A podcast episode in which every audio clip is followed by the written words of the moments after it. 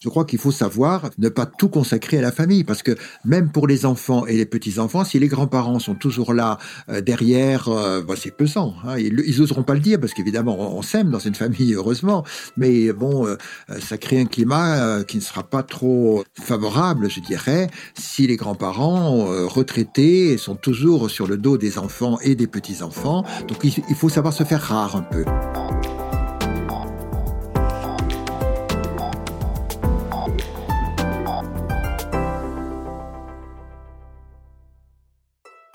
L'arrivée à la retraite reconfigure le rapport à la famille. Les enjeux sont multiples. Tout d'abord, la fin de l'activité professionnelle rend a priori plus disponible. C'est donc souvent le moment que les enfants choisissent pour demander de l'aide dans la garde des petits-enfants. Toute une conception de la grand-parentalité apparaît alors en filigrane. Quel rôle endosser? Comment trouver la bonne distance? Que ressent-on lorsque les petits-enfants ne sont pas encore là? Les interrogations ne manquent pas. Se pose également la question de la transmission. Fabienne, dans cet épisode, nous montrera qu'elle peut prendre une dimension très concrète. Pour d'autres, elle est plus immatérielle. Plus on avance en âge, plus la conscience de sa propre finitude incite à léguer ce que l'on sait. Enfin, n'oublions pas l'enjeu de la relation aux parents très âgés. Les jeunes retraités sont souvent une génération pivot, courroie de transmission déterminante dans la dynamique familiale. Autant d'éléments que nous aborderons ensemble dans ce nouvel épisode. Je suis Géraldine Dormois et vous écoutez Le temps d'être soi, un podcast proposé par l'assurance retraite. Ma disponibilité auprès de mes petits-enfants, euh, comment dire, je, suis assez transparente sur euh, ce que je peux faire et sur ce que je peux pas faire. Fabienne, 60 ans, agricultrice, a beau adorer ses trois petits-enfants, elle ne leur accorde pas tout son temps. J'ai deux petites filles qui habitent à 500 mètres de chez nous. Euh, voilà, il y a des moments où euh, elles sont avec moi, puis des moments où c'est pas possible, comme en ce moment là, euh, lorsque j'enregistre un podcast. Bon, ben, elles savent qu'elles doivent pas venir et il y a, aucun problème. Je pense que j'ai toujours eu cette distance-là. Pour moi, ce qui est important, c'est qu'ils soient autonomes, responsables et qu'ils vivent leur vie et, c'est drôle parce que oui, j'ai suivi des gens en, coaching sur, sur ces thématiques-là, ces problématiques-là, d'être trop euh, sollicités par euh, leurs enfants pour garder les petits-enfants. Et peu à peu, euh, voilà, on comprend qu'on peut dire oui, qu'on peut dire non en fonction du contexte, de, voilà, de, notre forme, de, des possibilités. Si c'est bien expliqué, enfin, je trouve qu'il n'y a pas de souci.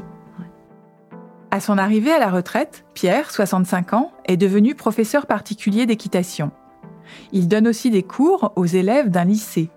Une responsabilité qui n'est pas sans conséquence sur le temps dévolu à son petit-fils, âgé d'un an.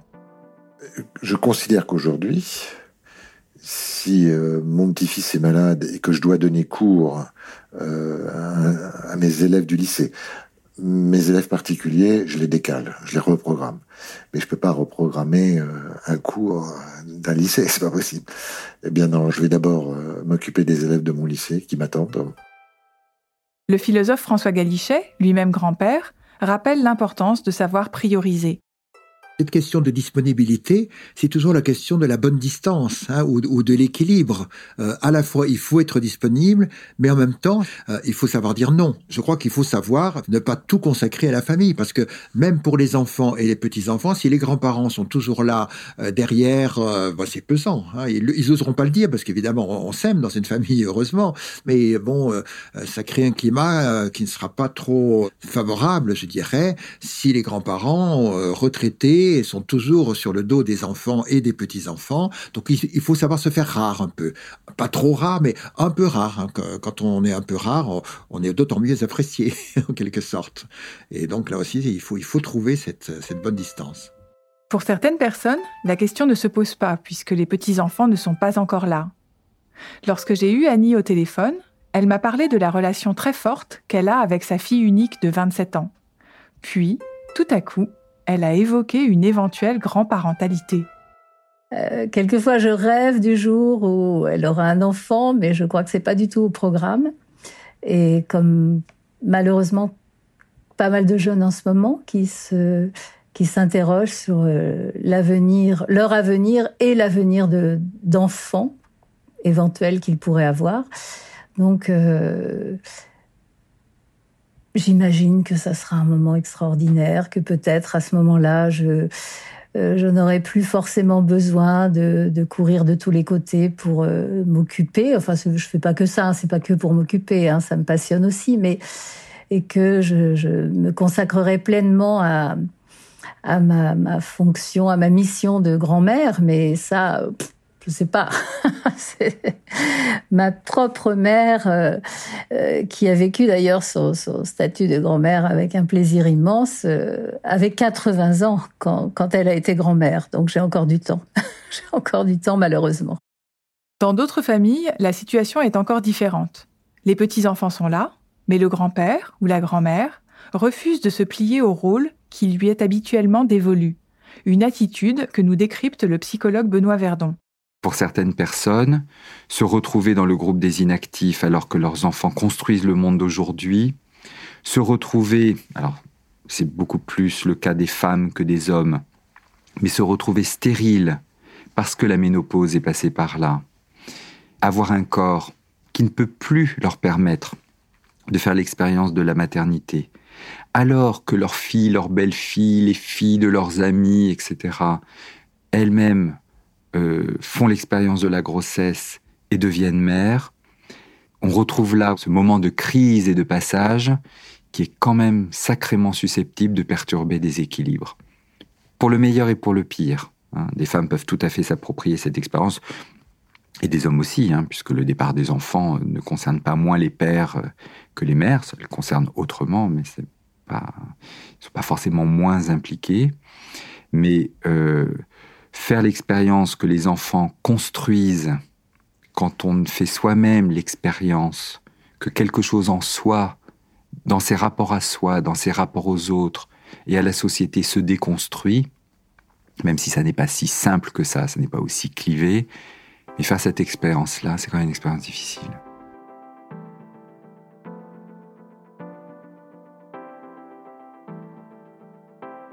Avoir quelque chose de soi, qui se prolonge grâce à la naissance d'un petit enfant. Ce petit enfant qui est né, il est la chair de ma chair. Voilà. Là, on voit combien est-ce que pour certaines personnes, la naissance d'un petit enfant est quelque chose d'absolument gratifiant, euh, restaurateur, donnant du sens finalement à la vie. La vie se perpétue, même si moi je m'aventure vers des zones qui sont un peu ombreuses. Pour d'autres personnes, c'est un peu plus ambivalent. C'est-à-dire que le petit enfant qui naît est parfois vécu comme les poussant justement vers la mort. Et on peut voir comme ça des contre-attitudes de grand-mères, alors qui sont parfois des jeunes grand-mères, mais qui se retrouvent quand même grand-mères alors que justement leur corps à elles change, que leur place dans la société change, et qui se refusent à adopter ce rôle de grand-mère pallier l'indisponibilité des enfants en gardant les petits-enfants, se rendre disponible, sacrifier un week-end ou des vacances pour permettre aux enfants de prendre des vacances ou de prendre un week-end. Évidemment que la plupart des grands-parents l'acceptent, le vivent même avec plaisir, mais certains s'y opposent, de, parfois de façon extrêmement ferme, et qui de fait doit interroger. L'intransigeance interroge toujours. Hein. Parfois c'est un peu plus souple, mais on sent bien que même certains hommes et certaines femmes peinent à se laisser appeler par des petits noms, qui sont pourtant des petits noms affectueux, mais vous avez des personnes euh, qui prennent les devants et qui veulent être appelés par leurs petits-enfants d'un petit nom, voilà, qui laisse un peu de côté la dimension péjorative de mamie ou mémère, papy ou pépère. Donc avoir des petits-enfants, ça peut être tout à fait soutenant, mais ça peut être aussi perturbant. Et c'est vraisemblablement l'un et l'autre. Heureusement, dans bien des cas, la relation des grands-parents aux petits-enfants se fait de manière joyeuse et apaisée, avec au cœur des échanges une transmission naturelle. La transmission, la question de la transmission est une question importante, hein, c'est un aspect de la retraite, euh, du, départ en retraite qu'il faut pas négliger, loin de là. François Galichet. La retraite peut être euh, comprise comme une, quelque sorte un acte de solidarité avec les générations précédentes et avec les générations qui nous suivent. Hein. on est un maillon dans une scène de génération. On n'est pas un individu isolé qui, qui profite de ses droits sans se soucier des autres. Et donc, dans le cas des enfants, euh, je dirais qu'il faut évidemment que la transmission, elle soit, elle soit souhaitée.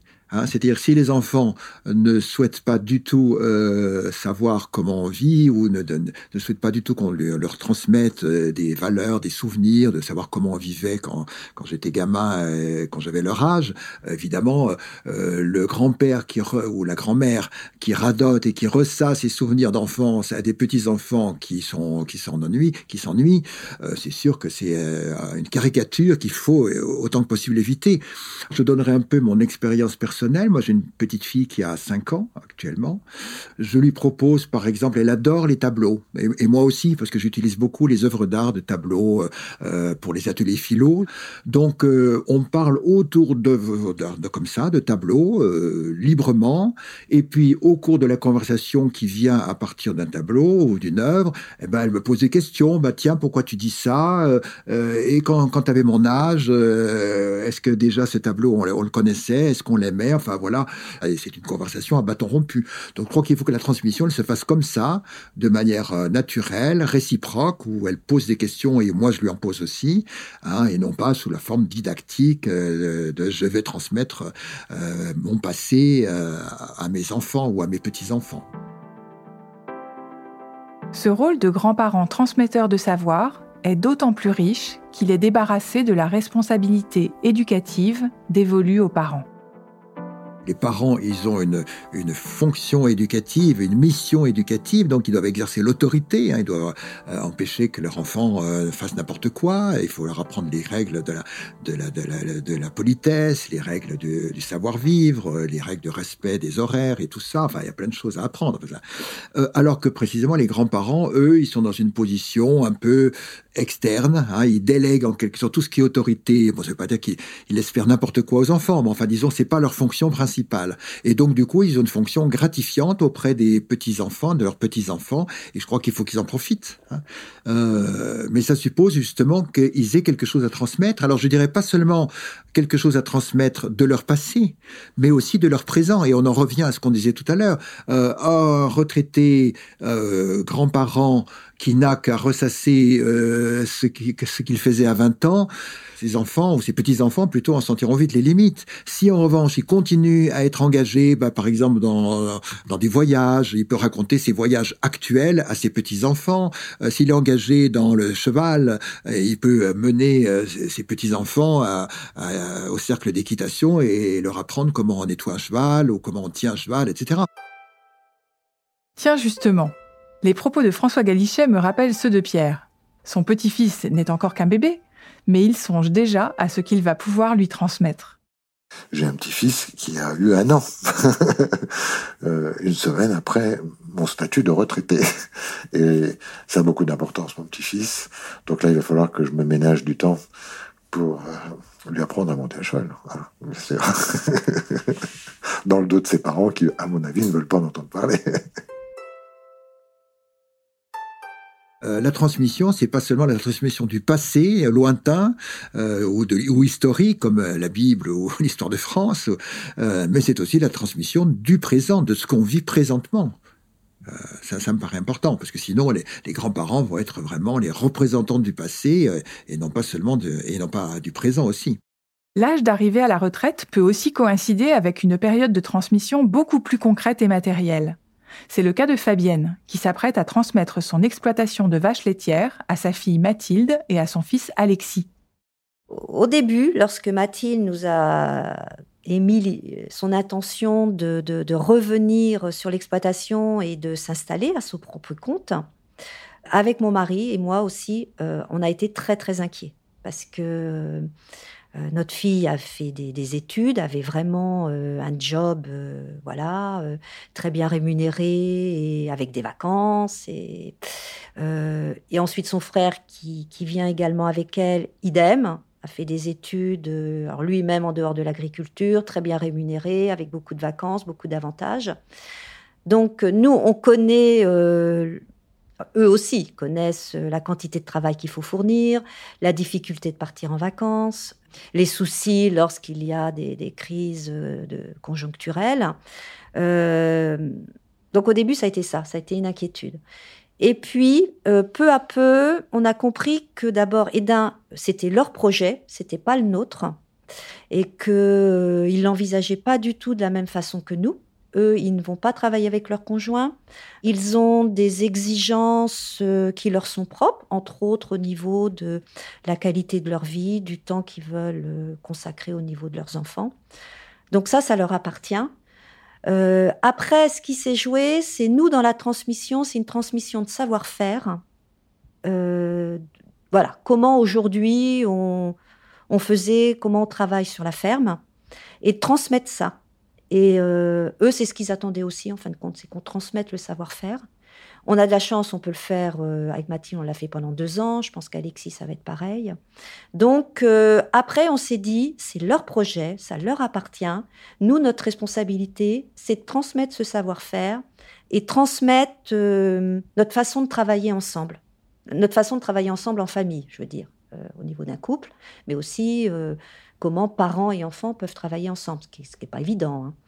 Et puis de se, dire qu'on a beaucoup de chance en fin de compte. Je crois que même s'il y a des inquiétudes, bon, euh, moi je, suis assez rigoureux sur tenir les budgets, tout ça, d'être assez précise. Mon mari est très très rigoureux sur il est toujours attentif à ses animaux, se lever la nuit, euh, tout de suite, euh, toujours aux aguets. Donc ça, voilà, il est comme ça. Euh, donc je pense qu'il y a quand même une certaine sécurité dans l'accompagnement de nos enfants. Mais après, leur projet, ça leur appartient. Que de sentiments mêlés dans l'acte de transmettre. Au-delà du cas de Fabienne, forcément particulier, le psychologue Benoît Verdon décrypte ce qui parfois se joue dans ces situations complexes transmettre, c'est aussi se désapproprier. Que ce soit un objet matériel ou que ce soit euh, des idéaux de vie, euh, c'est quand même signifier le passage sur la terre qui est le nôtre. Et que transmettre à, c'est aussi confier à l'autre la propriété et l'usage d'une chose dont on se dit plus ou moins ouvertement à soi qu'en fait ça ne nous appartient pas. Et que cette chose-là va rester, mais que nous, un jour, on ne sera plus là. Transmettre, c'est à la fois quelque chose de tout à fait essentiel pour pouvoir retrouver quelque chose de soi chez l'autre, se dire que ce qu'on a vécu soi n'est pas complètement perdu, et en même temps, il y a l'idée d'un don qui n'est peut-être pas si entier que ça, qui est peut-être même conditionné, et qui de fait va susciter cette ambivalence. Je veux et je ne veux pas en même temps. Le jeune retraité doit trouver un nouvel équilibre avec ses enfants et ses petits-enfants. Mais souvent, il s'agit aussi d'adapter sa relation à ses propres parents. Pierre, dont le père est décédé mais dont la mère continue de vivre seule à 96 ans passés, a pleinement conscience de cette responsabilité. Cette euh, situation de jeune retraité nous place euh, d'un côté euh, avec des petits-enfants et de l'autre côté avec des parents dont nous sommes ou nous devons être des aidants. Ma mère a 96 ans et elle est autonome. Elle vit chez elle. Elle fait ses courses. Donc là où ma sœur et moi l'encadrons, c'est sur son côté administratif, c'est-à-dire qu'on surveille son compte en banque pour voir qu'elle, surveiller qu'elle n'est pas l'objet d'un, de malversation. Euh, ma mère a quand même un handicap, elle est quasiment aveugle.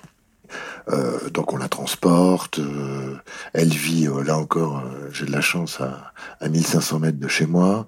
Donc s'il y a quelque chose d'urgent, je prends mon vélo et j'y vais il euh, n'y a pas de souci, on s'en occupe, euh, mais je ne suis pas dans la situation d'un aidant euh, devant voir, devant prendre en, prenant en charge ses parents deux à trois fois par jour.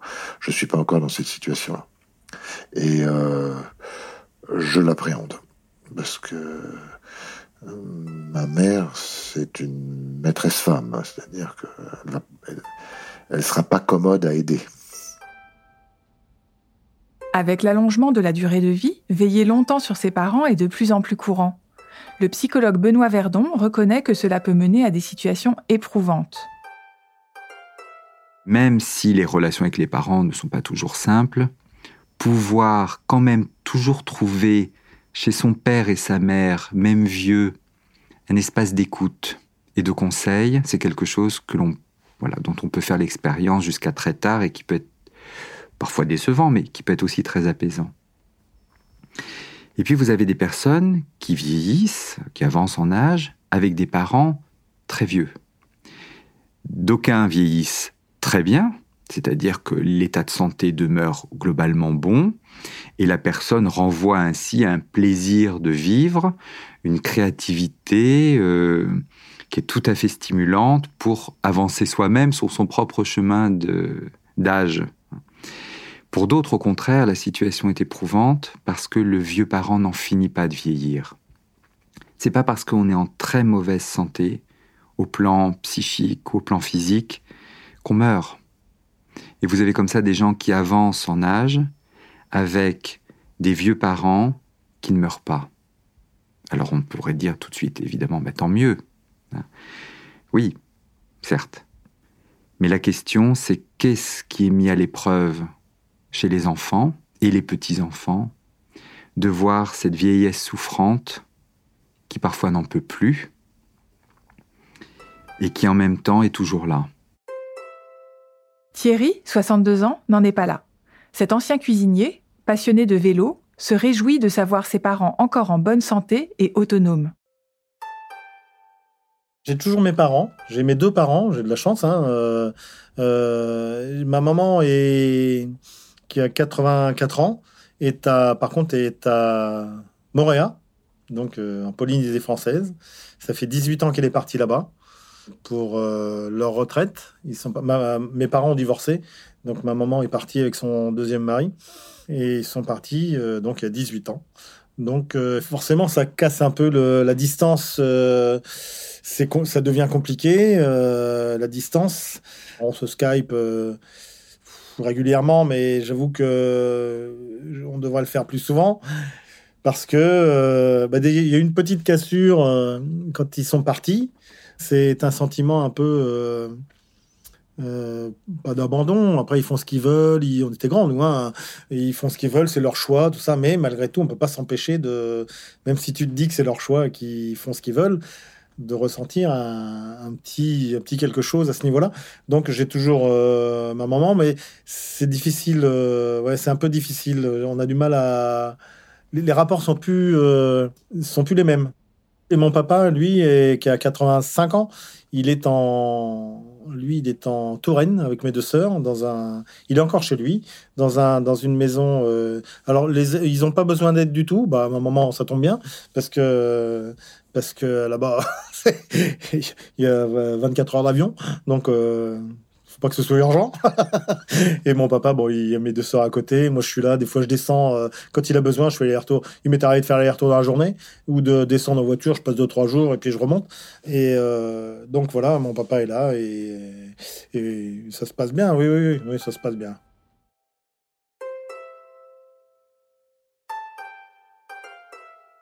C'est vrai que c'est un double souci qui est en même temps une double joie parce qu'évidemment euh, les, petits enfants c'est une source de joie et puis bah, les parents âgés aussi. François Galichet. Mais c'est vrai que euh, ça entraîne ce que j'appelle peut-être une sorte de schizophrénie, parce que je pense que les, les relations qu'on a avec les petits enfants et les relations qu'on a avec des parents âgés sont très différentes. Hein, c'est pas du tout le même univers mental. Dans les avec les petits enfants, on est dans un rapport de transmission, d'éducation, même si même si c'est les parents d'abord, bien entendu. Mais enfin, on est quand même dans, dans, dans, dans un rapport un peu d'initiation au monde, alors qu'avec les parents âgés, on est plutôt au contraire dans euh, un rapport de protection euh, et en même temps de, de, mémoriel. Hein. On, évoque les souvenirs avec ses parents, donc c'est quand même, je pense, deux attitudes mentales assez différentes et donc ça oblige un peu les, jeunes retraités en quelque sorte à jongler euh, avec ces, ces deux ces deux relations là. Les jeunes retraités, par leur position dans la structure familiale, par leur temps disponible et par leur expérience, sont le socle sur lequel s'appuient les autres générations. Un rôle parfois fatigant, mais souvent exaltant.